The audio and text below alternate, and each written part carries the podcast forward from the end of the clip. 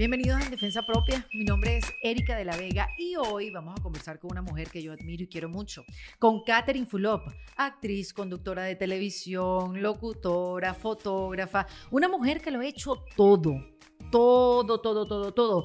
Ella, bueno, la hemos visto en series de televisión, la hemos visto también como referente del mundo del fitness, cuando todos nos levantaban las mañanas para hacer ejercicio con su famoso ¿Cómo está mi gente bella? También es madre y también esposa durante muchos años y que ahora se enfrenta al momento de ¿y ahora qué? ¿Les parece conocido ese lugar? Muchos hemos estado ahí y hay otros que se están cuestionando igual que Katherine, ¿qué hago? ¿Qué me gusta? ¿Para dónde voy? ¿Qué quiero hacer y quién quiero ser? Estas son preguntas que uno no se permite hacerse muy frecuentemente, y menos en público. Por eso nuestra conversación se fue por ahí. Una conversación, por cierto, sincera, honesta, divertida, así como es Catherine Fulop. Una mujer con casi 30 años de una carrera exitosa y que ahora su éxito más grande es poder llegar a ser una mujer relajada, que parece sencillo, pero no lo es. Y aquí Catherine nos va a contar por qué. Antes de darlo con esta conversación con Catherine Fulop, los quiero invitar a que se hagan miembros de la comunidad en defensa propia. Ahí van a tener la oportunidad de disfrutar de todos los talleres que tengo con mis invitadas. El más reciente fue con Chris Sorgi, donde hablamos sobre la conciencia del amor propio. Además, vas a tener acceso a códigos de descuento, videos de reflexión y sobre todo una comunidad que está ahí para apoyarnos en estos procesos de reinvención.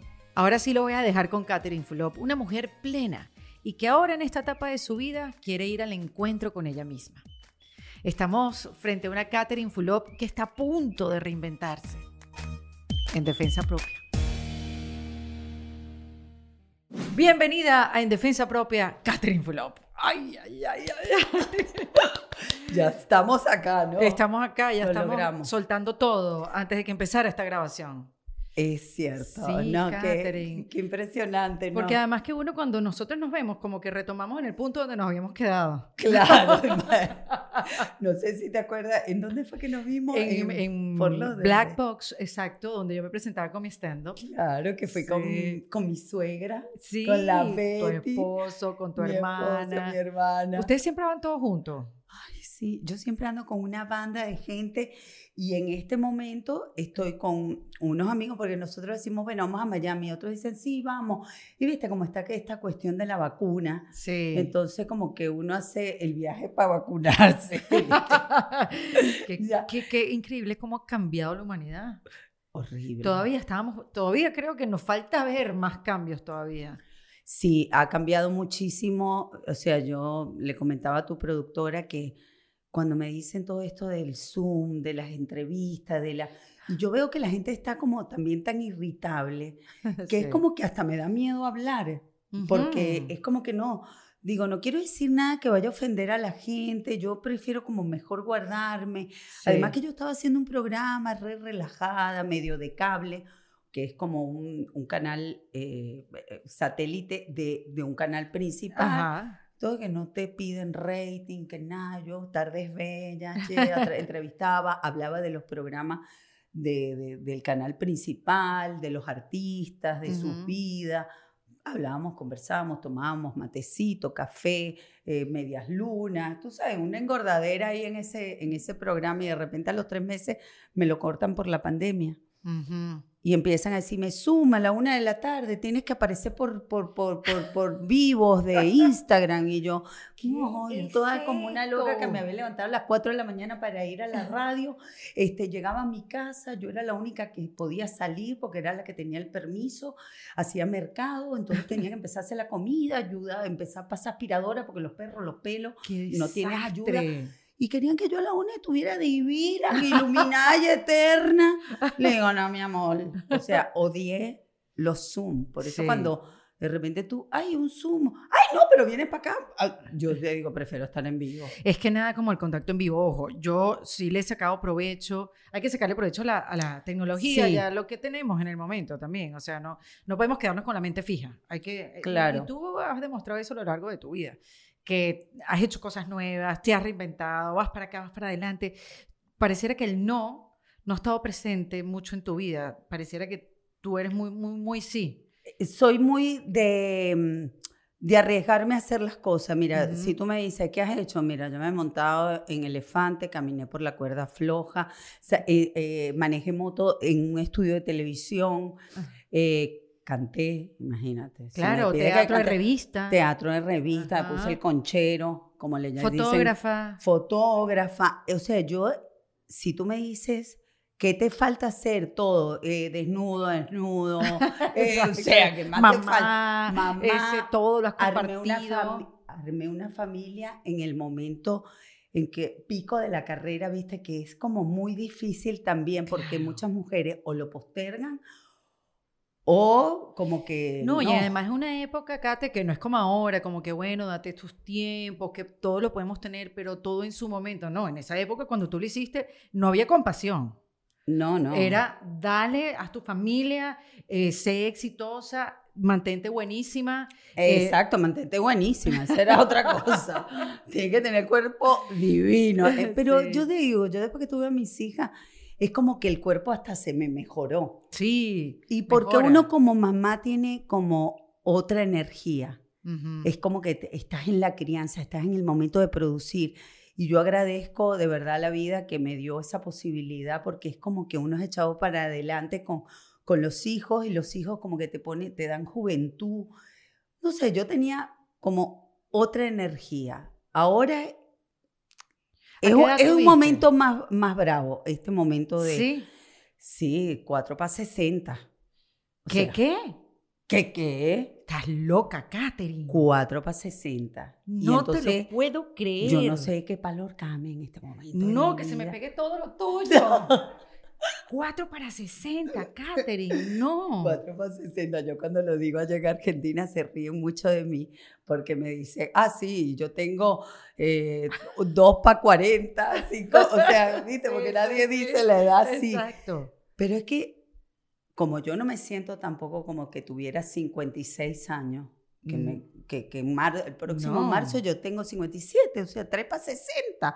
O sea, ya yo voy a los 60, ok, que son capaz los 40 de otra Y época. tú te has preocupado por llegar a esos 60 maravillosamente. Claro, como tratar de, de estar bien y, y buscando lo más, la, la manera más saludable. Igual, te digo, mucho tiene que ver mi marido, porque yo creo que yo hubiera sido una gordita, ¿viste? Porque él Es se cuida mucho. Pero es que tú no tienes contextura de gordita, Kate. Nunca tuve con textura de gordita, lo que pasa es que cuando las hormonas te juegan una mala pasada, Sí. es como que tú dices, ah, como, como y engordo. Pero eres O de sea, las mujeres que le tenías terror a, a los 60, a la adultez, a ser grande. O más bien como que, bueno, como vaya viniendo, vamos viendo. ¿Lo pensaste No, no, mucho no? Como lo pensé, lo pensé por una cuestión de eh, eh, como administrarme, como Mm. ver a otros modelos de mujeres, como, como esta Jane Fonda, por ejemplo, que, yo me leí todos los libros. ¿viste? Yo digo, para ver cómo mujer, o sea, a ver si me inspira, ¿viste? Entonces, como Ajá. que yo veo esas mujeres, o yo veía una mujer grande en la calle y de repente le veo el pelo, el cabello así como sin frizz, porque las canas, como, como te digo, son... Sí. Eh, Una desgracia. una desgracia. la- el pelo se te pone áspero, no digas de su reseco, madre. sí. frizz. O sea, todo, viste, viene la humedad y tú dices, pero si yo nunca tuve frizz, yo era pelo lacio. Increíbles los cambios, porque no solamente son esos cambios que uno hace en su vida y que uno los proyecta, los busca, o de repente hay unos que uno no busca y simplemente son cambios que vienen, sino los cambios físicos, que no están en tu control. Y yo, que no están en tu control, pero que los puedes gerenciar. O sea, a lo largo de tu vida tú puedes agarrar y empezar a decir, bueno, yo quiero tener la piel como esa mujer que va ahí. Porque soy muy de fijarme en las pieles de las mujeres, la ve- las veo mucho, yo admiro mucho la Catherine, yo una belleza. vez te entrevisté y a mí nunca se me olvida. Tú sabes qué cosas de la gente que te dice y a ti no jamás se te olvidan y a la otra persona que te lo dijo ni se acuerda. Pero yo me acuerdo cuando yo te entrevisté yo tenía 20 años y tú también en esa época seguramente tenías 20. Y, y No, me dijiste, más. no, tenías un poquito más, sí, pero Tenía más. Sí, sí, pero me dijiste, mira esa piel. me dijiste, ¿y yo qué tiene? ¡Qué te Es que tú no has tomado sol como yo. Claro. Y me dio una risa porque estaba Sí. sensacional. Sí, pero yo tenía seguramente mancha y las Sí. hormonas, los embarazos. Este, tomé mucho sol, soy una loca, sigo tomando sol, Sí, sí, pero sí. me cuido un montón, voy a mi, mi dermatóloga, me echo mis cremitas, yo si invierto, que yo tenía una, tie- una piel así súper luminosa, digo, invierto en cremas. O sea, Sí, no sabes sí, lo que sí. son acá las tiendas para mí. Esa que vende pura, la que vende, la que vende maquillaje, bueno, sí, es una sí, locura. Entro ahí, mi marido dice, "No, esta no sale más. Pero Y- no es vanidad, es, es querer. No, es quererme, es quererme y porque es lo que me hace sentir bien a mí. Igual siento que eso, aunque cada vez te cuesta como un poco más, yo pensaba que uno se iba a relajar cuando, cuando uno estuviera Ajá. grande, digo, ay, qué bien, ya quiero, como que quiero relajarme, ya no sé tanta gimnasia. No, esto cuesta arriba. Eh, el, el- el mantenerte bien o como a ti te gusta verte. Y después empezar a aceptar, aceptación, Mm. aceptación. O sea, ya no, nunca más voy a tener la panza que tenía, que logré tener a los cuarenta y pico después de haber tenido mis niñas. ¿no? Porque ya casi son 20 años más. Después que tú- o sea, mi hija mayor ya tiene 25, la otra tiene 22, o sea, o sea, yo voy para 60, o sea, ya la- hasta la, no te acompaña el- el- la consistencia de la piel como para que tengas la masa. Sí. o sea, yo veo que ahora la moda todas son coño topsitos. ¿Qué yo- es esa moda? que es esa moda, pero no podían hacer la remerita un poquito más larga y que caigan atrás, como para que te tapen. Yo he visto a estas mujeres en el aeropuerto con la barriga afuera, chica, que, Chica, que no tienen vergüenza. no tienen compasión vergüenza. con las demás. Claro, no, no tienen compasión. Pero eso lo maneja y te vas aceptando. Yo creo que lo más bravo es cuando tú dices, bueno, ahora que he hecho tanto, como tú dices, o sea, no sé, me monté en un elefante, caminé por la cuerda floja, en moto, eh, hice pr- protagonistas de novela, hice cualquier Y cantidad divirtiéndote, eh, Kate, y- divirtiéndote. Y divirtiéndome, Sí. armé una familia, y salí en todas las tapas de revistas, hice entrevistas un montón. Todas. Eh, O sea, ¿y ahora qué quiero hacer de mi vida? ¿Qué es lo que quiero yo hacer de mi ¿Y vida? qué quieres hacer de tu vida? Yo decía que tenía una lista de boludeo, de coño, yo quiero hacer, yo quiero hacer esta cosa paja loca, Sí, ¿viste? que- o que sea, qué mm, sé yo, ¿qué me importa? O sea, Viajar a Bali. no, no sé, y sentarme a tomar un café con una amiga que Ah, cuando ya. todas tomaban café yo estaba metida en un estudio de televisión, Ya. Porque Ujú. trabajé hasta de vacaciones, o sea, cuando todo el mundo iba de vacaciones, Claro. me iban a visitar mis amigas en el verano y yo claro. estaba haciendo teatro. Mm. Yo estaba haciendo un país de revista o estaba haciendo Educando a Rita Pero o estaba un poco haciendo, de años, Kate. estaba haciendo monólogos de la vagina o estaba haciendo, no Ujú. sé, el show de las divorciadas. O sea, yo hice toda mi vida. Además que vives en un país donde ha habido producción televisiva y de espectáculo siempre, o sea, nada lo ha detenido. Sí, Siempre ha habido con sus subidas y bajadas, obviamente, por las claro, crisis económicas de Argentina, claro. que vienen como cada 10 años más o menos, Sí. pero no se han detenido ustedes. O sea, ustedes cuando digo la televisión argentina ha, ha seguido, han podido hacer una carrera, han podido probar muchísimas cosas y también eso, darte la oportunidad de probarte haciendo diferentes cosas. Además que agradezco, bueno, en re- en realidad agradezco a mi país, a Venezuela, Claro, que ahí que fue me dio donde- la entrada a, a un país como Argentina. Entré por las novelas venezolanas. Y la gente como que ya me quería porque, claro, a Abigail lo veían al mediodía y, y como que Sí. llegaba Abigail y encima después me gané al público por mi manera de ser y después me enamoré de Sabatini y Sabatini es una familia también muy querida en Argentina que eso, o sea, no es que uno lo planea, ni mucho Claro, menos. sí, o sea, no, no es que dije yo voy a ir a Sabatini porque Sabatini son Exacto. queridos. Ajá. A, a- a Gabriela la quieren. Exacto. ¿Entiendes? Y bueno, me tocó, o sea, tuve como, como esos puntos a favor que me ayudaron a, a que Argentina me adoptara realmente como, como, como hija. Pero Kate, tú eres de las que crees como que uno, de esto que hemos estado hablando tanto y que se habla tanto en defensa propia, que uno manifiesta la vida que quiere, que uno busca la- la- las cosas que quiere. O sea, ¿eres la que cree en eso? ¿O ¿Crees también que, mira, es casualidad, las cosas se dieron así, qué sé yo? no, yo, lo, Mm. yo ya yo lo soñé todo. Ay, qué bella. Desde Kate. chiquita ya yo lo soñé, yo dije, este es mi sueño, yo quiero ir a. Argentina. Y, ¿Y cuando... por qué querías ir a Argentina? Porque yo, chica, yo era chiquita, yo no sé, había mucha influencia argentina en Venezuela. Ujú. ¿Viste? Cuando Bueno, la Sandro... televisión, la televisión es- eran puros productores argentinos. arge- puros productores Ricardo argentinos. Peña, Sí. eh, Miguel Ferrando. ¿Tú te acuerdas de todos los nombres? Bueno, Yo no. no. Me, me acuerdo, pero no sé si por cosas buenas. sí, pero sí, había mucha televisión. Mucho. Muchos argentinos y había muchos cubanos también, obviamente, pero... Sí, había cubano también, pero llegaba también mucha televisión argentina. Yo me acuerdo de pequeña ver las novelas en blanco y negro de Libertad Lamarque, Ujú. capaz Mirta Legrand, que yo no la tenía muy ahí, pero yo en las tardes, no sé, o los sábados veía ese tipo de cine, cine en blanco y negro Imagínate. argentino, o veía Papito Corazón con Andrea del Boca, o veía el show de las trillizas de oro. Ay, ¿Viste? Esas ficciones. loco. Claro, yo era más chiquita, capaz que tú no habías nacido en ese momento. Sé quiénes son las trillizas de oro, pero por referencia, no porque las vi. Yo veía, me comía, eso era como la serie del momento, ¿entiendes? Entonces yo después me ponía en el espejo y yo imitaba a Andrea del Boca, imitaba Papito Corazón, era de la nena que la mamá se muere y ella habla, eh, metidita en un cuarto, hablaba con la mamá muerta. Wow. Y el papá, entonces Papá Corazón se llamaba el programa, y ella era una nenita tipo el Shirley Temple, así Ajá. chiquitita, Andrea del Boca, bella, con esos ojos azules. Y yo soñaba, además lloraba esa niña.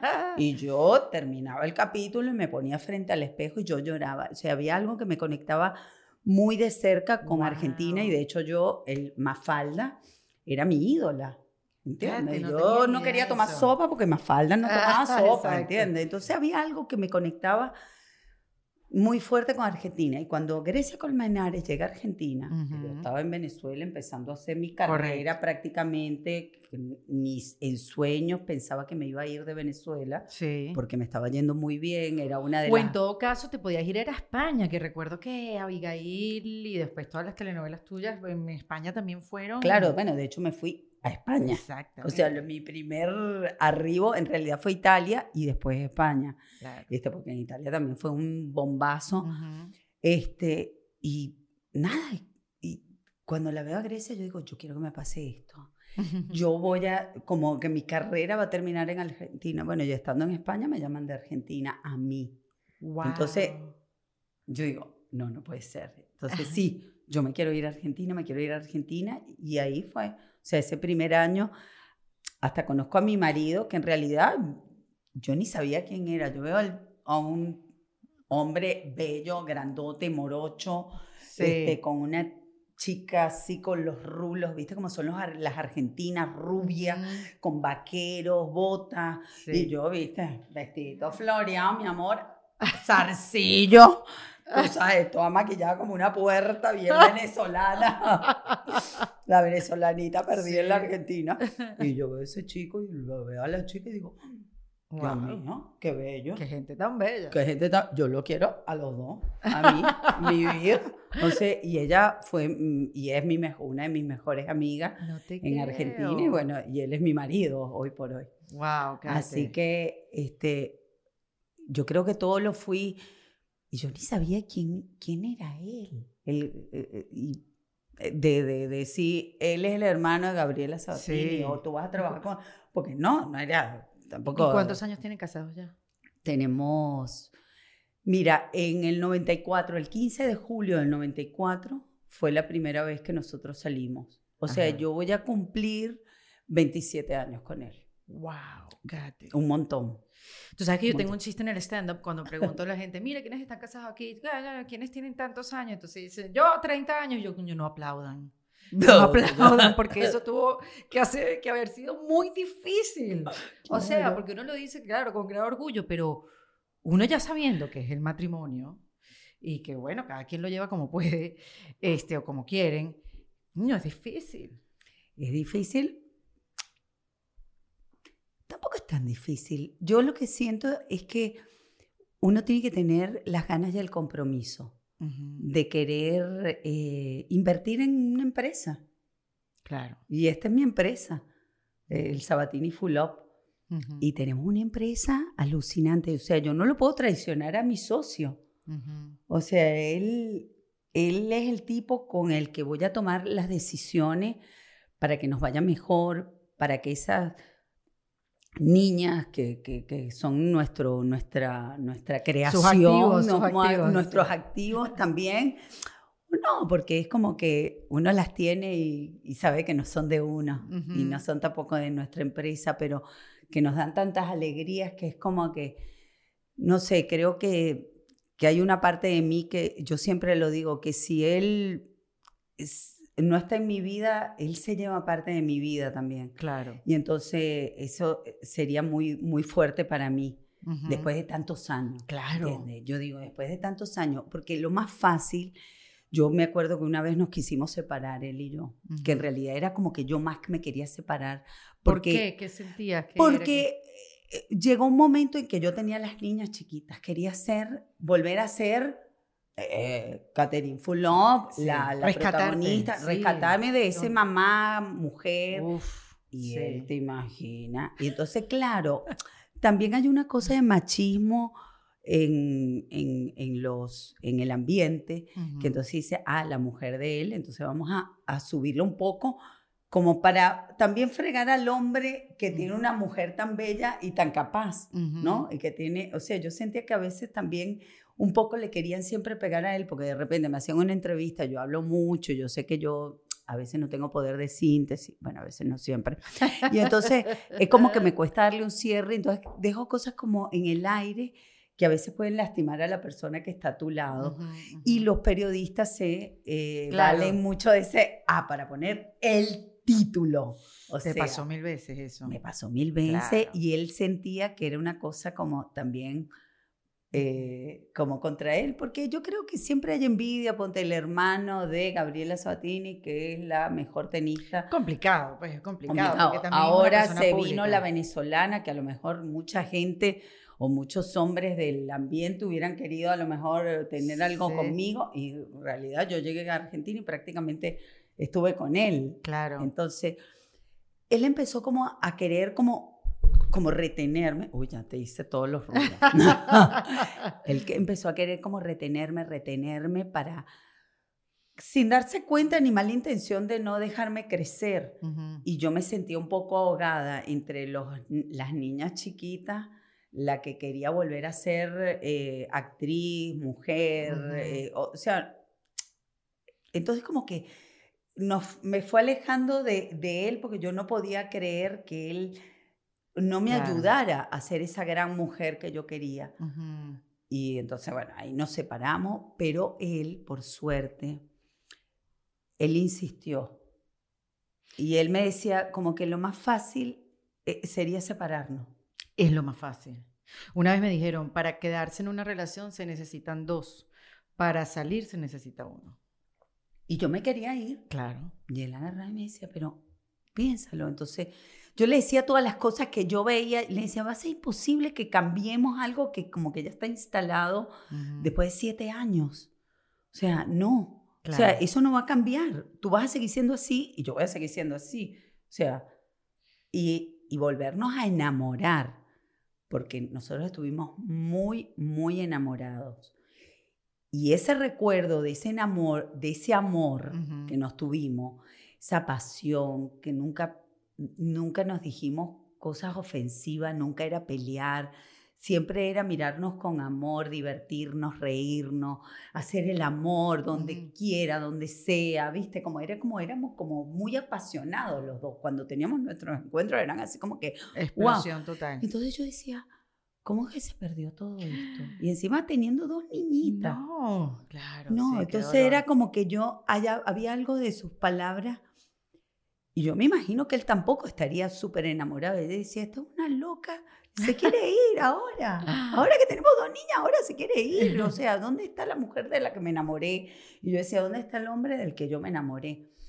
Y bueno, fue ponerle otra vez eh, como, sí, o sea, no va a ser mañana ni pasado que nos vamos a volver a sentir súper recontra enamorados, como, pero, Pero, qué interesante es eso. Y te volviste a. O sea, te nos volvimos a enamorar como ¿Cómo. Kate? ¿Qué hiciste? Y yo, Cuéntame qué. o ¿Qué sea, hice? Bueno, yo tú sabes que a veces eh, el hombre es muy de, yo digo que a veces uno también como como uno está como, mm, como atenta, mm, este, este, me, Sí, si él no este- hace algo, yo tampoco. claro, o este me quiere para lograr tener Ah, chiqui sí. chiqui, ¿entiendes? Porque hay hombres que está, el mío, por ejemplo, siempre está listo, yo no, yo no. Claro, claro. Bueno, No. pero qué bueno que siempre esté listo. Una buena noticia. Ah, Él siempre está listo. Bueno. Eh, sí, O sea, digo que es una buena noticia. Es una buenísima noticia, porque yo tengo amigas que tienen maridos que a veces, viste, ah, wow, Sí, ¿entiendes? claro. Y no, mejor que él esté siempre listo y uno sea la que un poco le pone el límite. Yo la verdad que nunca tuve que buscar a mi marido, oye, que él siempre me lo saca, me dice, ves, yo tendría que hacer que vos me busques a mí, porque yo a veces tengo ganas, pero estoy tan acostumbrado que sea él Claro. el que, que apenas yo medio me muevo, te estás pavoneando. Te estás pavoneando. Yo no, o sea, no siempre me estoy pavoneando. O sea, a veces sí, a veces no. O sea, no confunda. Para él yo siempre me estoy pavoneando. O sea, yo no puedo.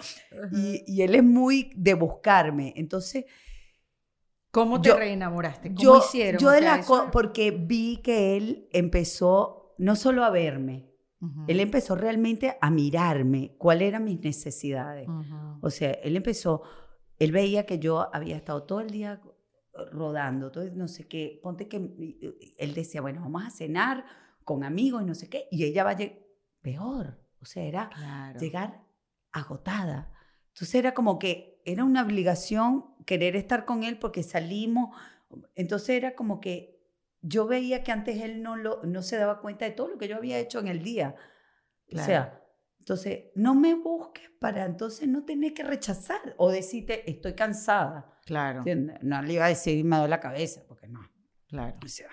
Sí. Pero estoy cansada, ¿entiendes? Estoy mamá, o sea, todo el día trabajando. Y encima la nena, no sé qué. Porque tuvimos una cena, no es que tengo no es que ya está, porque me arregle. Claro, no, claro. también hay que el compromiso con los amigos. Uno también es amiga, uno es madre, uno es eh, actriz. Entonces, no puedo todo. Amante, hoy no. Y me di cuenta que él me empezó a mirar mucho, mucho, mucho, mucho. Empezó a respetar ciertas cosas. Este, el mañanero, por ejemplo. Claro. Pero el cambio vino un poco más de él. Claro, el cambio vino en ese sentido de él y después yo con las ganas de verdad de, o sea, a veces decía, no, tengo que, eh, no, eh, eh, sí. Pero necesitaron terapia. O... Hicimos, hicimos terapia, este, yo por mi lado, él por su lado, y hablábamos un montón. Y la verdad que me- yo me, divert- me seguía divirtiendo estando con él. Y, y vi que él tenía como muchas ganas y veía a las nenas, porque además las nenas se empezaron como a enojar, Mm. porque decían, ¿cómo que yo me tengo que ir a casa de la abuela eh, o al country y tú no vienes, mamá? O sea, ¿cómo no vamos a ir los cuatro? Eh, Éramos como que éramos el equipo, ¿entiendes?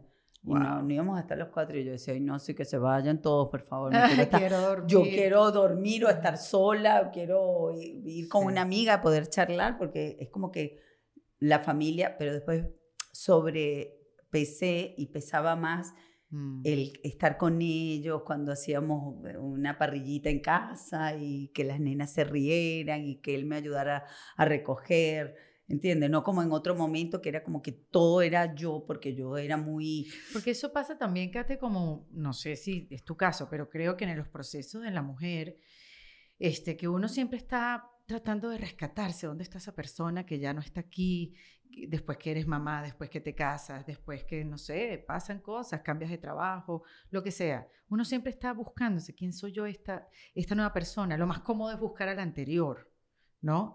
Este, y es como transitar los propios cambios y aceptarse. Y, y siempre, o no sé si siempre, pero muchas veces decimos, ¿estará bien lo que estoy haciendo? ¿Será esta la mejor opción? O sea, ¿será quedarme aquí la mejor opción? ¿O voy a buscar por otro lado? ¿O termino todo esto? Y no te lo estoy diciendo porque ustedes son un matrimonio, más bien te lo estoy preguntando para que nos des chance a nosotras y nosotras aprendamos, ¿no? Y también podamos tener otra versión de lo que es ser pareja. Este, pero uno siempre está en ese, el what if. ¿Qué hubiera pasado? Sí, Claro. tú no te hubieras quedado ahí. ¿Qué hubiera pasado si yo me hubiera ido por otro lado? O sea, esa pregunta ya no te la haces. No. Y después me di cuenta y digo, qué suerte, qué suerte que él insistió. Mm, Porque yo creo que yo no hubiera podido encontrar un hombre tan bueno como él. Mm. Y que me hiciera tan bien. Ujú. Él no sabe, que no vea esto. No, ni porque se, se, lo la va. enseñe, No, mi loca. amor, porque se la va a No. creer. No, no, no, no. No, No, se la va a creer, él que no vea esto. Pero yo, como te digo, yo eh, hubiera estado perdida sin él. Pero qué lindo que hables así de él, porque nosotras, aunque yo hablo aquí con puras mujeres, siempre aplaudimos a los hombres porque, no, porque son los que nos acompañan, nos hacen mejores o no. Yo creo que sí, yo creo que así como nosotras le hacemos bien a ellos, yo creo que le hice muy bien a él y él veía como yo era de dedicada con mis hijas, con mi trabajo, responsable. O sea, después uno tiene otros defectos, pero Claro, obvio. habían cosas que para él pesaban mucho. Que era toda mi, mi capacidad de, de trabajo que tenía, de, de- de- de llevar mi casa, mis Catherine, ese hijas. programa que hacías de ejercicio en Fox. Sí, él Él veía, yo trabajaba, te lo Pero juro. ¿cómo no ibas a llegar como yo, cansada a tu casa? No, no, no, yo te lo juro. Yo he trabajado tanto en mi vida que ahora es un momento que tú me dices, o sea, yo no sé qué quiero de mi vida, no sé qué quiero de mí. Yo, o sea, yo me siento un poco, te lo juro, perdida y no sé en qué palorcarme. Él me quiere acompañar, pero él sabe que la decisión, la, la palabra final, La la, tomo tú. yo. Él ve cosas, eh, me ofrecen trabajos, me dice, ¿estás segura que te quiere? Porque ya no tengo la paciencia, ya yo quiero vivir de otra manera, quiero... vi- Es más, de hecho yo me siento más slow y también eso me sorprende de mí. Más lenta, más disfrutando el momento presente. Claro, es como que ya no quiero correr tanto, ya no quiero, eh, porque como hice tanto, Claro. viste, Eh, por suerte estoy bien con, con él, con nuestra empresa, económicamente, o sea, su- él supo, él, porque yo no, yo hubiera despilfarrado el dinero que gané, el dinero que, la casa de él, él de hecho siempre me tenía que tener cortita, porque si no yo, como que no soy, yo soy como este, más despegada con lo material. Sí, más espontánea, más no estás pendiente de no eso. estoy pendiente es de, de eso, pero para nada, y él sí. Mm. Entonces, este, yo digo, por suerte estoy como tranquila y que yo podría quedarme en mi casa, que tampoco es lo que yo quiero, o sea, no, no es eso lo que yo quiero, pero tampoco quiero correr todo lo que yo corrí en mi vida, o sea, yo desde que tengo mm, 14 años trabajo, Imagínate. desde que tengo 14 años. O sea, en el Miss, el Miss Venezuela fue en el 86, tenía 21 años. Ujú. Y a partir de ahí mi vida no paró. Gracias a Dios. Gracias a Dios. Claro. O sea, yo veo gente como tú que tuvo que hacer un corte antes de tiempo. Ujú. Sí, Ahora es mi corte, Claro. que es perfecto porque es a Sí. los 56 años Maravilloso. que yo tengo que hacer mi Y corte. crees tú que es el corte, pero también la vida te va sorprendiendo porque tú estás haciendo radio igual. Pero sea, ahora no me pasa lo que me pasaba antes, que yo decía, quiero, o sea, tal cosa, como sueño con esto. Ya. Oh, porque hasta soñar con, con cierta cantidad de plata que me pagaran para un comercial.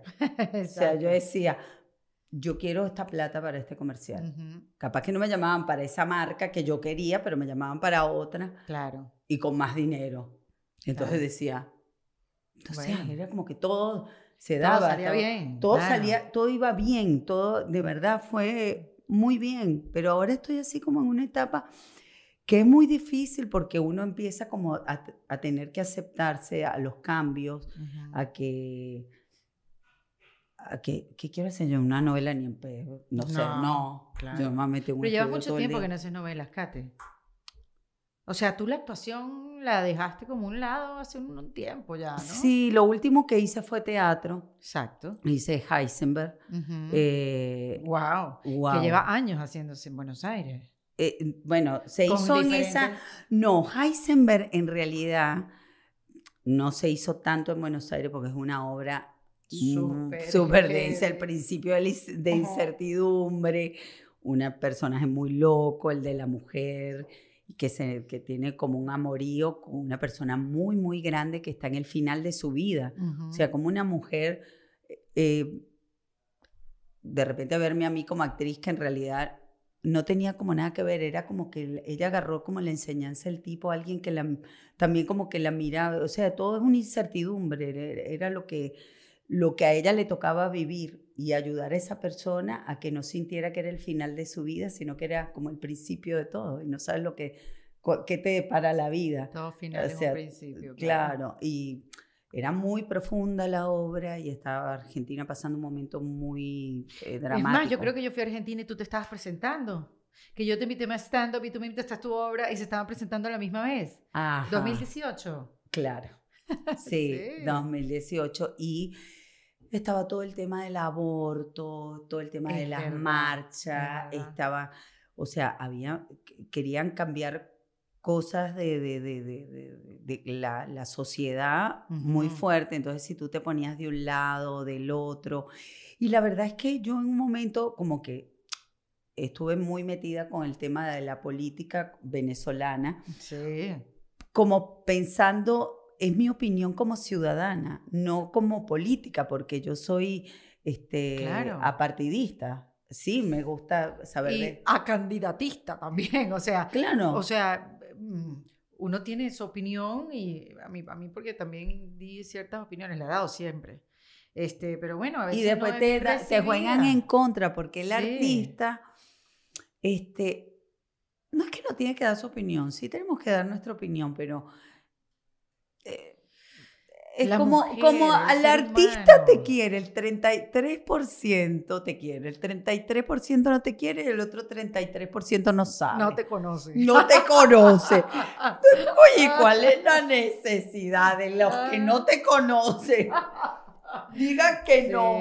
¿Entiendes? Que en vez de que todo el mundo vaya a ver a curiosidad a ese artista. Pero tú nunca te has arrepentido nada de lo que te has dicho, Nunca, mira. Porque si es muy espontánea, te has metido en problemas, te han puesto en titulares y todo. Pero te has arrepentido alguna vez que dijiste, cúnchale, sí, yo debía haberme callado, aprendí en esta lección. En realidad, claro que me he arrepentido, pero en realidad después digo, qué bien que me pasó, porque la verdad me reenseñó como me pasó con, no sé, yo estaba tratando de explicar una cosa de Venezuela, porque la gente iba a las marchas y no sé por qué se me ocurrió meter el holocausto. Ay, sí. y cuando se mm, levantó toda esa polémica, ¿qué hiciste? ¿Hablaste? ¿Pediste disculpas? Perdón en 20 mil idiomas. Por suerte, por suerte.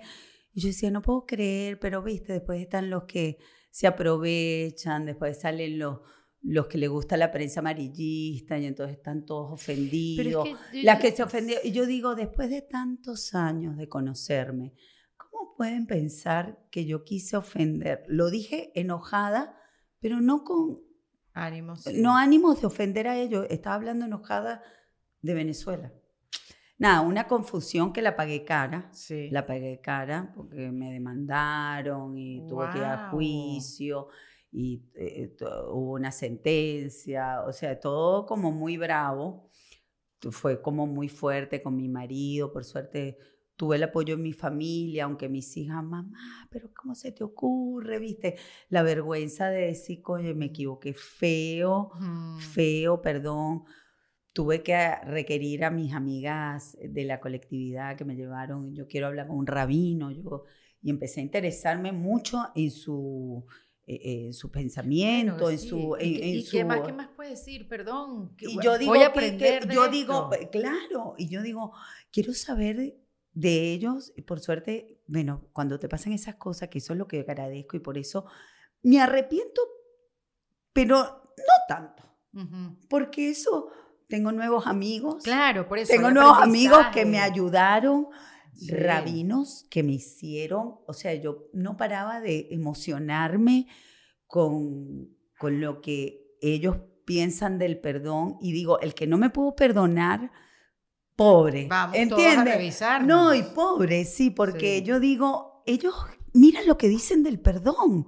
Y me pareció tan hermoso que digo, wow, todo lo que he aprendido, conocí a toda esta gente que me llevó, fui a sinagogas que estaban destruidas para ayudar y, poder promocionar, como, como eh, ayudar, y como promulgar que, que, que, reconstruyeran esto o quisieran aquello, o conocí gente de, que, que ayudan a, que entre ellos mismos, como, como somos ahora los venezolanos, como que nos ayudamos, bueno, yo te Sí, echo una mano acá, yo te sí. echo, y vi que ellos eran muy así, entonces como que, y ellos me, me, me abrazaron, ¿me entiendes? Ujú, O sea, muchos, muchos de ellos me abrazaron, entonces yo me sentí contenida.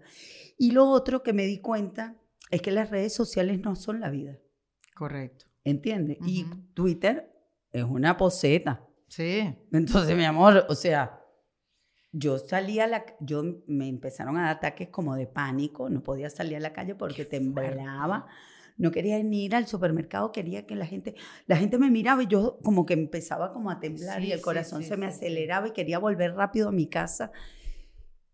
Y después me di cuenta que la gente, Katherine, hola, ¿Cómo estás? Qué lindo mi amor, qué bella hasta estar en el barrio de, de- de la colectividad, porque ahí yo voy a hacerme extensiones, me hago la, el- el- la cortinita y no sé qué. Y caminaba por la calle y la gente, ay, hola, y me saludaba. Pero es que, que al final, Kate, también, si uno no entiende que la gente, no es solamente sus errores, digo errores, no es que mates a alguien, pero Claro. uno, uno está conformado de mil cosas, o sea, somos muchas cosas a la misma vez y condenarte por un error, por algo que dijiste, también hay que como que ponerse, ser empático, ponernos en esos zapatos, o sea, es un trabajo, es un trabajo de todos, Sí. al final. Exacto. Y yo cuando veía la tele, prendía la tele, estaba en- hasta en los noticieros más serios, pero claro, era noticia. La gente veía, a ver, ¿qué van a decir hoy de Catherine Fulop? Y va a ir presa. Es que yo Y entonces decían, también- va presa porque tiene que ir presa. Y yo en mi casa transpiraba frío, creía que me iba a morir. Decía, trágame tierra, quiero morirme, quiero morirme. Sí, Y- porque además un artista siempre, un artista, una persona pública, siempre está al filo de decepcionar a cualquiera. Porque claro, Sí. la gente te admira, te pone grande, te pone donde estás y bueno, cualquier cosa puede hacer que se decepcionen, cualquier cosa que digas, que vistas, que, que, que hagas. O sea, y, y también creo que es algo para la reflexión. Digo, si queremos ser mejores seres humanos, claro. es una invitación. Si quieres la aceptan, la aceptan. si no, no.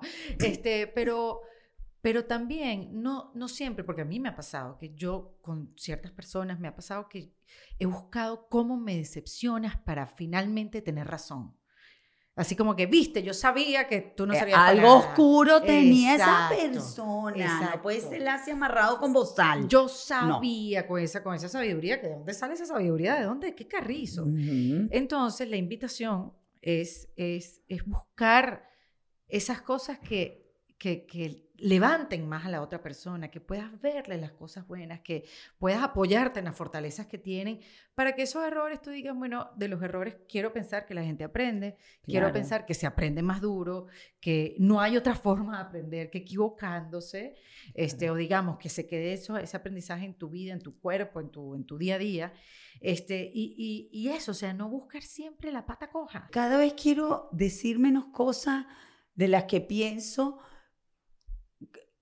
porque digo Porque no sabes cómo va a ser recibida, porque no digo sabes qué o estamos en un momento del mundo muy Sí. este y ahora peor Pero yo creo, Katy, que estamos uno tiene como que más decir lo que este, irritables con todo Sí. con la gente no nos soportamos Sí, yo entiendo perfectamente, este, pero no sé, uno tiene que, uno no se puede apagar también, uno tiene, uno tiene su opinión, más bien al contrario, esto que estás haciendo ahora, seguir normalizando los temas, vamos a normalizar los errores, vamos a hablarlo, uno se equivoca, sigue hacia adelante, ¿qué vas a hacer? ¿Te vas a encerrar en un cuarto oscuro? claro no O sea, no existe. O sea, hay que, hay que, hay que seguir y eso como dices tú. Cuando uno dice normalizar estos temas es poderlos hablar y poderlos decir para que no nos asustemos cuando vuelvan a salir. Claro, o que si una persona piensa distinto a ti, que eso no la convierta en... eh, este, yo puedo compartir con una persona, este, yo soy católica, o por lo menos lo era, no sé, hoy por hoy es- estoy así como también, todo ya me Lo era, cuestiono, ya no sé. ya, me- ya no sé qué soy, Eh, me cuestiono como todo, Sí. ¿entiendes? Porque digo, cuánta maldad y cuánta, cuánta, cuánto juzgamiento Ujú. de todos por es, o sea, yo me considero una persona súper buena y que, y que aporta luz al mundo y que Ujú. trato de no hacer el mal y ya eso es un montón. Como que uno, de- dentro de su ambiente, de su, su círculo, uno haga el bien, Correcto. ¿entiendes? Y yo digo, es un montón y, y como que te critiquen y te maten por, porque diste una pequeña opinión. O sea, Y no por es que yo ando abortando porque me gusta. Dios mío, no me haga reír en estos temas, Kate. No, porque además yo nunca mis hijas las, in- las incentivaría a que hicieran algo que ellas no quieren hacer. ¿Cómo tú lidias con, eh, ahora, bueno, Oriana, que es tan famosa, cómo lidias también con, con el feedback, feedback de, la, de la gente, del público? ¿Cómo la has guiado tú para que ella también pueda seguir su carrera más allá de una que otra crítica, si es que la ha recibido? Mucho. Ella Ujú. recibió muchas críticas también por ser la hija de, Claro, la eh, eh, sobrina de... eh, es como que, muy exigente. como todo, que le decían, conseguiste esto porque eres la hija de... Claro, Y Qué fuerte para ella. sí. Y, y no, o sea, me acuerdo el día que fue al casting, la Cris, Cris Morena, que, era, que es la que descubre esos talentos jóvenes, Sí, claro. cuando la vio ya se presentó porque un amigo de unos amigos nuestros dijeron, están haciendo un casting, un casting cerrado. Entonces le dijo, mira, va a ir una chica eh, y Ajá. ve y no sé qué. Yo me quedé afuera en el auto esperándola porque no había dónde esta- estacionar. Y cuando ella la ve, le dice, ¿quién es esa? Le dice, imagínate, la nena haciendo el casting. Ujú. Entonces le dice, ¿quién es esta? Oriana Sabatini, Catherine Fulop. Dice, "¿De verdad?". Dice, Oriana, ¿dónde está tu mamá? Entonces le dice, está afuera porque no puede estacionar. Ah, ok, vamos a un momentito a hablar con ella. ¿What? Y salió qué? y me dijo, Katy, te felicito por tu hija. Me dice, si ella, yo la escogiera como para el papel principal, ¿qué van a hacer ustedes con, con sus estudios, con su carrera? Yo y que, tuc, le digo, digo, no, bueno, no sabría qué decirte, eso lo, lo, lo evaluaríamos. No, para saber, porque tu hija tiene mucho talento, Wow. tiene mucho talento y claro, ella necesitaba grabar. Y se ve que ahí ella ya la vio para como el papel principal de la cantante en la serie. Y, y ¿En qué serie?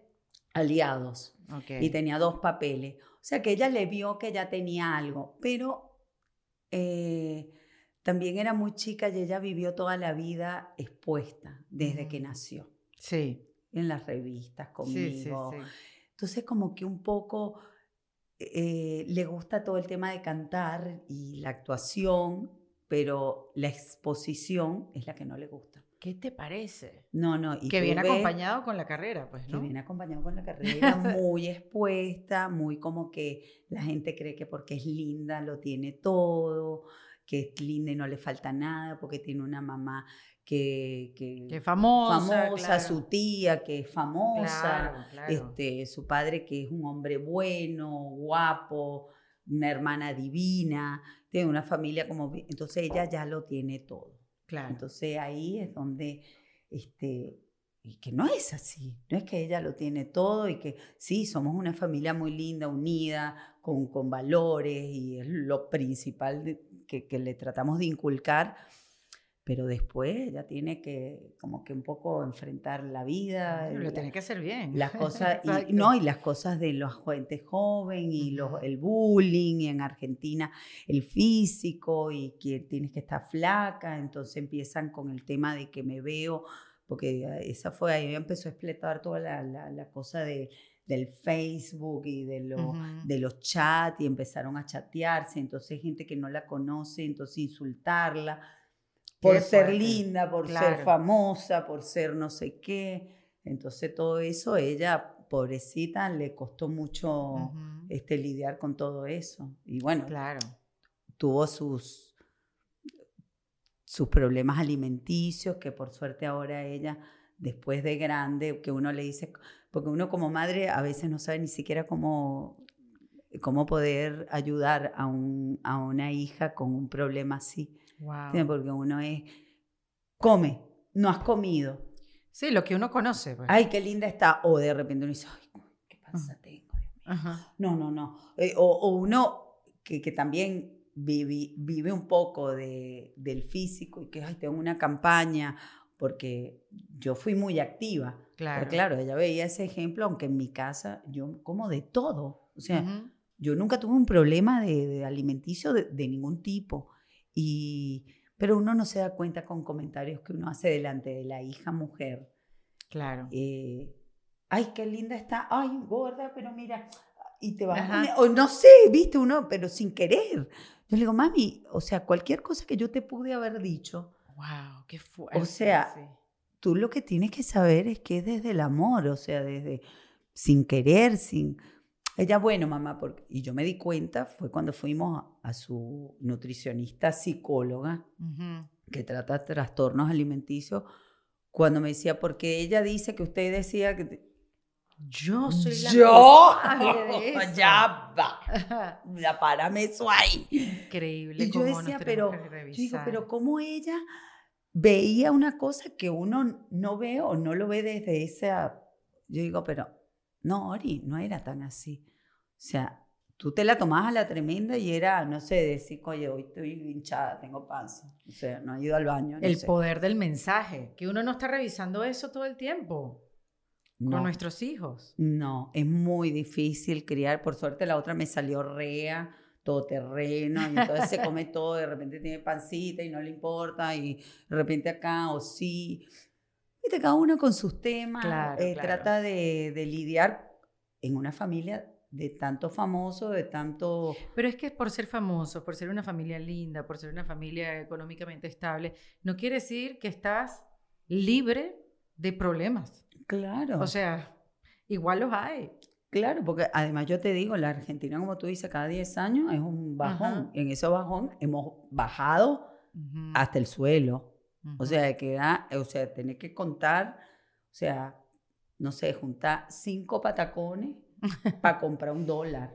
Claro, ¿Entiendes? Porque claro. nos quedamos, o sea, porque perdimos Todo. todo. sí. ¿Entiendes? Y tener que estar. Y uno rogando que me llamen para un comercial, que me llamen para. ¿Viste? Todo eso ya yo lo pasé. O Tú sea, sabes que nosotros hablamos hace unos años y yo me acuerdo que tú me dijiste, Erika, es que antes estaba apurada. Y, y me identifiqué mucho con eso. Estaba apurada detrás de una zanahoria que al final ahora yo sigo corriendo detrás de las zanahorias y ya yo no sé ni por qué quiero la zanahoria. No, y ahora lo que me di cuenta es que me la comí. Exacto. Coño, ¿para qué seguir corriendo? Pero qué bueno. me comí esa zanahoria. ya está, ya no- yo no veo ninguna otra zanahoria. Tengo que buscar una zanahoria que me quiera comer. Pero que ¿Dónde está esa zanahoria? Pero me, me sentí identificada porque decía, yo siempre he estado corriendo, siempre he estado atrás, atrás, atrás de eso, atrás de eso, atrás de eso. Y de repente me paré un día y dije, pero ¿para qué carrizo yo quiero esta zanahoria? ¿Por qué estoy tan apurada? ¿Por qué, por qué actúo? Que eso es algo que también yo he hablado mucho, que eh, eh, encontrar a mujeres relajadas no es muy fácil. No, no es que, ay, mira, aquí estamos un poco de mujeres relajadas. No. O sea, No estábamos relajadas. no estamos no relajadas. estamos. Pero tú no te sientes en este momento de tu vida relajada. No, Mm, no. Y eso es lo- a veces lo que yo lamento. mm. Porque digo, debería estar más relajada. Y no estoy relajada porque digo, no puede ser. No puede ser que yo no tenga como que estoy todo el día o me dio por ver la novela o, o sea, por ver una serie o me dio por tomarme Sí. mi- hacer siesta. Nunca en mi vida. O sea, hacer una siesta. Yo ahora parezco una vieja. Yo a las tres me tengo que ir a hacer siesta, mi amor. O sea, como si viviera en un pueblo, ¿entiendes? Claro. ¿Entiendes? Como Pero que me pasando cosas que antes no me pasaban. Pero ¿no te parece que tienes que vivir ese momento, disfrutarlo, así como viviste todo lo anterior? O sea, Lo que pasa es que a las mujeres nos ha costado todo a través de la, del- de la humanidad. Nos ha costado todo tanto que yo digo, no me quiero relajar. Porque no vaya a ser, coño, que nos quiten el voto. ¿Entiendes? Ni en pedo. tienes o sea, toda no. la razón. ¿Entiendes? Sí. No. No. Yo lo estaba hablando hace poco también con una señora, también con sus años, que me decía, bueno, ya en mi época era difícil estudiar y tener una carrera, la vida de la mujer era difícil, pero mira todos los años que han pasado y la vida de la mujer sigue siendo difícil. Sigue siendo. difícil. Wow. Y cada vez yo siento, bueno, yo lo veo en mi hija, Ujú. yo lo veo en Oriana, que quiere hacer una familia, que quiere que la valoren por su talento, Ujú. que no quiere llevar, dejarse llevar por la corriente. Ella dice, "Eh, sí, voy a tener que empezar a hacer música más popular, porque ella siempre busca como, coño, que sus canciones tengan alguito. Pero claro, Ujú. no es la súper que va a sonar en la discoteca. Exacto. O sea, puede sonar y suenan en la radio, pero claro, le falta el coso de eh, no sé qué, o sea, medio estúpida. No quiero, no quiero nombrar a nadie ni decir Sí, ninguna sí, letra sí. de canción que son no lo hagas. que tú dices, no lo hagas. No lo hagas, Kate. No lo hagas porque después Tú soy- no lo no voy, voy a hacer TT en, en Twitter después de este podcast. No, por favor. No, Ay. entonces ella dice, no, tengo que hacer cosas más populares. Entonces tiene que ir como un poco en contra de su misma eh, convicción. Entonces Claro. es muy bravo, ¿entiendes? Yo la veo a ella luchando y por suerte, no, no, la verdad que no lo quiero tiene un chico al lado que, que la valora y Qué que ve eso en ella y que le gustaría que ella fuera libre y que pudiera crecer mucho más eh, en su carrera y que la Niñas, apoya. búsquense hombres así, por favor. Sí. Búsquense hombres así. No es fácil igual. Yo después- sé que no es fácil, pero ese debe ser nuestro objetivo. Claro. Y también uno tiene que ceder mucho. ¿viste? Porque entonces él ten- tiene esas virtudes y después tendrá sus defectos que ella se los criticará Claro, y ella tiene los defectos que él se los critica y llegaron a acuerdo hasta hacer una unión que perdure en el tiempo. Sí. Este, eso, eso es lo que más cuesta trabajo. No sé si, como, como decías al principio, difícil. Cuesta su trabajo, es un trabajo, es una cosa que, un trabajo divertido. Y Kate, ¿qué es el éxito para ti ahora, viendo de repente a tu hija o viendo tu carrera en retrospectiva, en lo que estás pasando ahora, que estás también descubriéndote dentro de esta nueva etapa? Porque son etapas. ¿Qué es el éxito para ti? ¿Cómo lo ves? ¿Cómo ha cambiado el concepto del éxito? Ay, yo el éxito, para mí el éxito que creo que no le estaría logrando. Mm, sería estar eh, relajada. Ese para mí sería un éxito. Estoy de acuerdo Eso contigo. sería el éxito total. Porque si tú me dices que te van a llamar de Netflix y te van a ofrecer, Bien, me asusta un poco porque no sé si tengo tantas ganas de estar metida en un estudio de televisión grabando o en un estudio de Bueno, filmación. pero asusta un poco la conversación contigo misma, como que es que eso es un susto, o sea, ¿qué es lo que realmente quiero? ¿Cómo ya no quiero lo que antes quería tanto? Claro. O sea, Y eso es, te digo, Es eso es muy bravo. duro, wow, es muy duro. duro, es muy duro. Algo que me apasionó tanto que yo me moría. Es más, yo quería estar en todas las tapas de todas las revistas. Yo, si a mí no me llamaban para los personajes del año, yo decía, o sea, Fallé, fallé. ¡Ah! Sí, sí, sí. deprimida. Claro. O me llamaban y me decían. Y entonces empecé a aprender. Yo dije, ya yo logré un lugar. Y ese lugar me lo voy a dar yo. Y yo sé dónde estoy, parada. Entonces, algo que me gustaba tanto, me gustaba estar, me gustaba ir a las reuniones, a las fiestas, estar en las entrevistas, en los programas de televisión. Ya no, Ya no. ya no quiero estar. Pero qué chévere el ejercicio ahora es que te gusta ahora. ¿Podrías ayudarme? No, Podrías echarme una manito. Vamos a ver, vamos a, vamos a hablar De sobre acá eso. no te vas hasta que me digas. Mira, Kate, em, ¿con qué luchas tú diariamente de ti misma? Yo creo que con mucho tiene que ver con, con esta cosa de que soy un poco atolondrada o inconsciente. Y yo tengo que luchar mucho con eso. ¿Pero crees que ya es algo que tú puedas ganarle? O ya, mira, aceptar que... No, yo creo que sí, porque yo siento que yo le he ganado al, al- al ser distraída. Yo, por ejemplo, no Ujú. podía prestar mucha atención en el colegio. Era como que decía, hoy la voy a escuchar a la maestra, hoy la voy a escuchar, hoy la voy a escuchar. Terminaba la clase y digo, ¿qué dijo? Y pasé Ujú. toda la clase diciendo, voy a prestar atención. Y después me di cuenta que cuando empecé a grabar las novelas tenía que estar tan atenta a, tan, a tanto movimiento, porque si no cortaban por mi culpa, a la letra, al movimiento que me había marcado el director y hasta dónde tenía que llegar. O sea, yo tenía que ver las marcas que estaban en el piso, más este, agarrar un objeto que pareciera natural y, o sea, era tanta información que tuve que concentrarme tanto que eso también me fascinó y creo que eso me ayudó en mi vida. Claro. O después ponte haciendo actividad física. Yo era una persona que agarraba esto, me lo tiraba encima.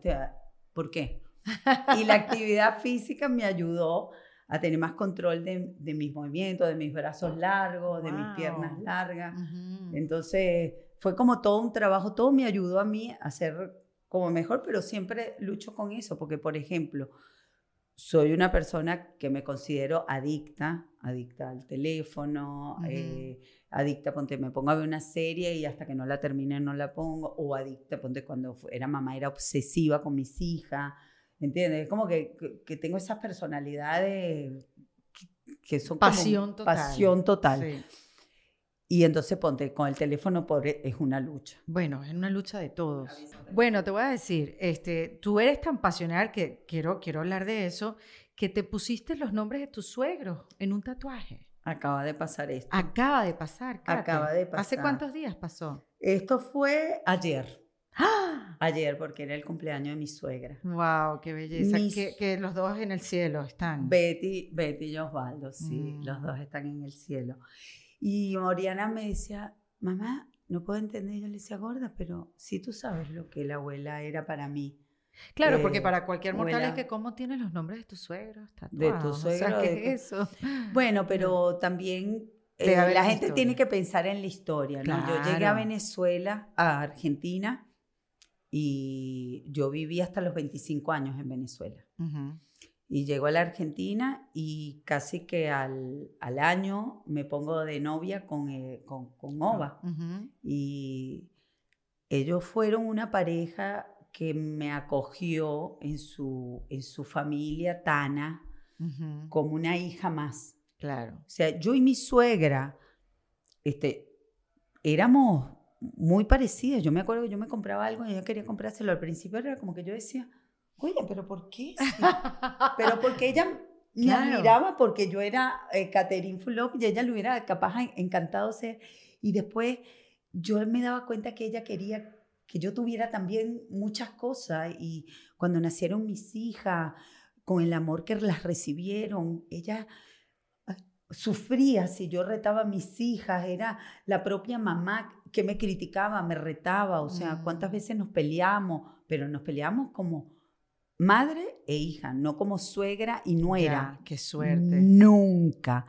Entonces ella a mí me adoptó porque yo no tuve mamá mm. durante todos estos años, no porque no la tenga, porque la tengo, ya es maravillosa y me visitó muchas veces en Argentina, pero el día a día se pierde. Y la distancia, sobre todo en esa época, no había FaceTime, no había... Nada, no había nada, era solo teléfono y cada vez que yo llamaba a Venezuela era deprimirse.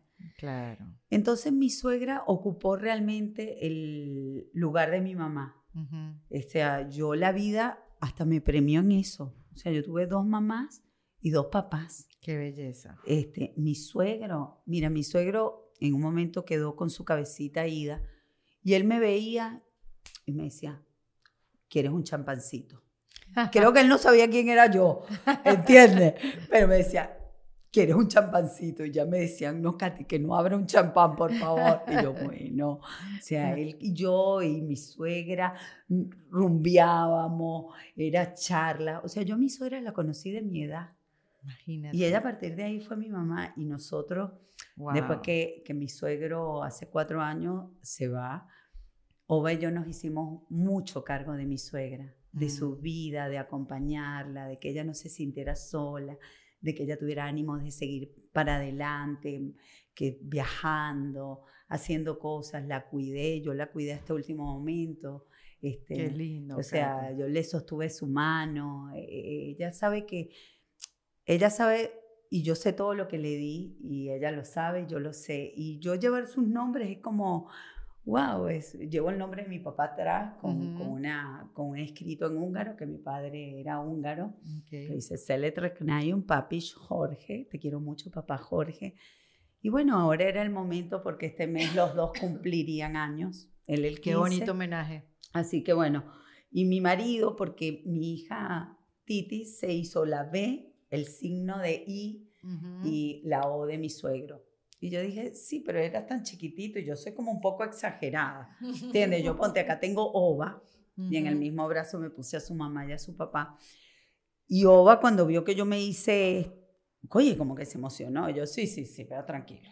Tranquilo porque lo convierto en pulserita, pelotita, palito, pelotita, palito. O sea, mi amor, quédate tranquilo, no te emociones, quieto. quédate quieto, no te Pero tú emociones sabes tanto. que increíble eh, eso, eso de, bueno, yo no, yo no me he tatuado, pero tatuarte el nombre de Ova, porque con esa certeza, ilusión o esperanza de que sí es para siempre. de que es para siempre y si no, o sea, se ponte, ponte que ni Dios lo quiera, pero la persona que Pero es que una estar conmigo va a belleza. saber que este hombre claro, es parte de mi vida. claro. O sea, este, él está acá porque yo sé y estoy... con- Mira, yo tengo un tatuaje que nos hicimos los dos en el latillo. Esa vaina de unos en locos Venezuela. en Venezuela, en el latillo. No sé qué nos dio, estábamos caminando Claro, por el latillo, divino. ¿Cómo se llama ella? Leonora, Elisa, algo. Ay, yo no sé, yo no sé. Yo pasé Sí. por un lugar que me dijeron, ahí tatúan chévere. Ah, bueno, me hice dos máscaras del teatro que parecen hoy por hoy dos, dos espermatozoides que tengo puestos acá en la panza y mi marido atrás, que se lo mostré a la chica que me hizo este tatuaje que acá lo hace divino, que es una genia que ha ido a Rusia, que no sé qué. Cuando lo vio, hizo... Y yo le digo, ¿y pero te arrepientes? No, mi amor. Yo asumo mi barranco. Yo asumo mi barranco porque en ese momento me pareció increíble. Claro, Coño, la máscara del teatro tenía que ver conmigo, mi pasión. Claro. Ríe y después llora. O sea, Claro. cry tonight, eh, cry eh, later, eh, smile, smile now, No sé ni qué idioma estás hablando. cry later. No, no Smile now. Sí, ok, cry later. Entonces, bueno, mi amor, y yo asumo mi barranco con todo. Claro. La chica veía mis tatuajes, ¿cómo te dice? Parecen tatuajes de, de preso. Ujú. ¿Viste lo que se hacen los presos? No sé, se los harán con Sí, una sí, sí, cuchilla. sí. Y bueno, algo así. Y la chica se rió de mí y le digo, eres una falta de respeto. Qué risa, O sea, Kate. Kate, dámonos tres tips para reinventarse. Primero, antes de que me contestes eso, danos tres tips de qué cosas tenemos que hacer para llegar a menos cuatro, menos se- me- cuatro Cuatro para para 60. 60. Así como tú, Así. pero con el brillo que tienes por dentro y por fuera. Porque no es solamente algo físico, es algo, una chispa, es algo que tienes dentro Claro. también. Pero tiene que ver, yo, yo creo que lo englobaría en, en un tip y tiene que ver con la actitud. ujú.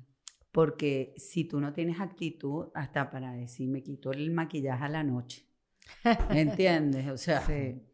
tomo agua y me tomo el agua, me tomo el agua, me tomo el agua y ando con la botella y esa es mi muñeca desde hace 25, 26 años que un nutricionista de Gabriela lo escuché diciendo y hablando de la importancia de tomar agua y yo no paré nunca más de tomar agua. O sea, Mira qué interesante. eh, yo creo que es actitud, actitud de, de sí, lo puedo hacer y lo hago y lo voy a hacer. O sea, no es que bueno, quizá, mañana. No, porque eso se va a convertir en nunca. Sí. Y ahora sí, las tres tips para reinventarse. Yo creo que, claro, obviamente la actitud podría estar ahí, pero... Sí, la actitud y Ujú, yo como en este momento me está costando tanto reinventar a este, ujú, o sea, porque lo primero que uno yo creo que tiene que pensar eh, como quién, primero quién eres en este momento. ujú. y que realmente es lo que, qué es lo que te va a hacer feliz. ¿Te va a hacer feliz esto que vas a hacer? ¿O lo haces porque, la vi- porque todos te dicen, ay, sí, vas a estar en el programa más exitoso de la televisión argentina, lo tienes que hacer, no importa, va a caer bien y vas a ganar plata y vas a estar... Pero realmente yo quiero eso. El ¿O otro quiero? día escuché, el otro día escuché esto, no me acuerdo ni quién lo dijo, porque ya uno lee tantas cosas, que decía, yo me puedo dar cuenta cuando estoy separada de mí, cuando le ando preguntando a los demás qué debo hacer. Wow, tú sabes que uno siempre habla como que, ¿qué, qué harías tú? ¿Y qué harías tú? No, la respuesta la tienes tú, adentro. Claro. Mírate. Exacto. Cállate, mantente en silencio. Busca la respuesta adentro como sea, pero Eso. está adentro. Eso, yo creo que también me falta un poco de eso de eh, como calmarme para escucharme. sí. Porque creo que no lo estaría logrando. ¿eh? Hay te- creo que tengo mucho ruido eh, que me distraen, me distraen tantas series de televisión, me distrae el celular, me distrae de repente pensar, no sé, en, mi- en la carrera de mis hijas, este, o de repente el tener que estar en un lugar porque, bueno, es el lugar donde está el éxito y, y capaz que ya va, espérate, o sea, me Ujú. Ay, Kate, qué chévere verte. Qué bueno que todavía en Argentina no deja entrar gente para poderte ver. Ay, qué bella. No, Qué demasiado. lindo. Te No, fue muy mucho, te lindo. admiro. Siempre verte es así como un rayo de sol. Ay, qué bella. Y yo a ti, yo a ti. No, no. Y estoy feliz de que hayas estado acá. Catherine Fulop, acá en Defensa Propia.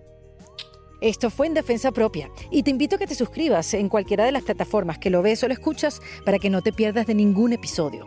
Te cuento también que En Defensa Propia es producido por Valentina Carmona con la asistencia de Nilmar Montilla. Este episodio fue editado por Adriana Colts Fermín con música original de Para Rayos Estudios. Yo soy Erika de la Vega y recuerda que esto lo hacemos en Defensa Propia. Hasta luego. ¿Estás listo para convertir tus mejores ideas en un negocio en línea exitoso? Te presentamos Shopify. Tal vez no lo sabías, pero nuestro podcast More Than Mamis es un negocio y lo empezamos por supuesto para desahogarnos y hablar sobre la maternidad, no para convertirnos en expertas de ventas y del e-commerce. Así que sí, necesitábamos ayuda para vender nuestro merch y poner en marcha nuestra tienda. ¿Y cómo suena con Shopify? Llegó otra venta. Shopify es la plataforma de comercio que está revolucionando millones de negocios en todo el mundo. Ya seas un emprendedor desde tu casa o desde donde sea, Shopify es la única herramienta que necesitas para iniciar, administrar y hacer crecer tu negocio sin dificultades. Con Shopify puedo gestionar pedidos, envíos y pagos desde cualquier lugar, brindándote toda la información y estadísticas de tus ventas al detalle. Regístrate para un periodo de prueba con tan solo un dólar al mes en shopify.com barra sonoro, todo en minúsculas. Ve a shopify.com barra sonoro para llevar tu negocio al siguiente nivel. Shopify.com barra sonoro. ¿Estás listo para convertir tus mejores ideas en un negocio en línea exitoso? Te presentamos Shopify.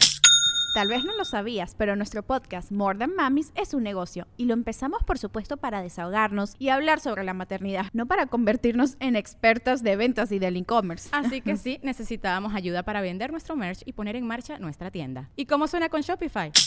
Llegó otra venta. Shopify es la plataforma de comercio que está revolucionando millones de negocios en todo el mundo. Ya seas un emprendedor desde tu casa o desde donde sea, Shopify es la única herramienta que necesitas para iniciar, administrar y hacer crecer tu negocio sin dificultades. Con Shopify puedo gestionar pedidos, envíos y pagos desde cualquier lugar, brindándote toda la información y estadísticas de tus ventas al detalle. Regístrate para un periodo de prueba con tan solo un dólar al mes en shopify.com barra sonoro, todo en minúsculas. Ve a shopify.com barra sonoro para llevar tu negocio al siguiente nivel. Shopify.com barra sonoro.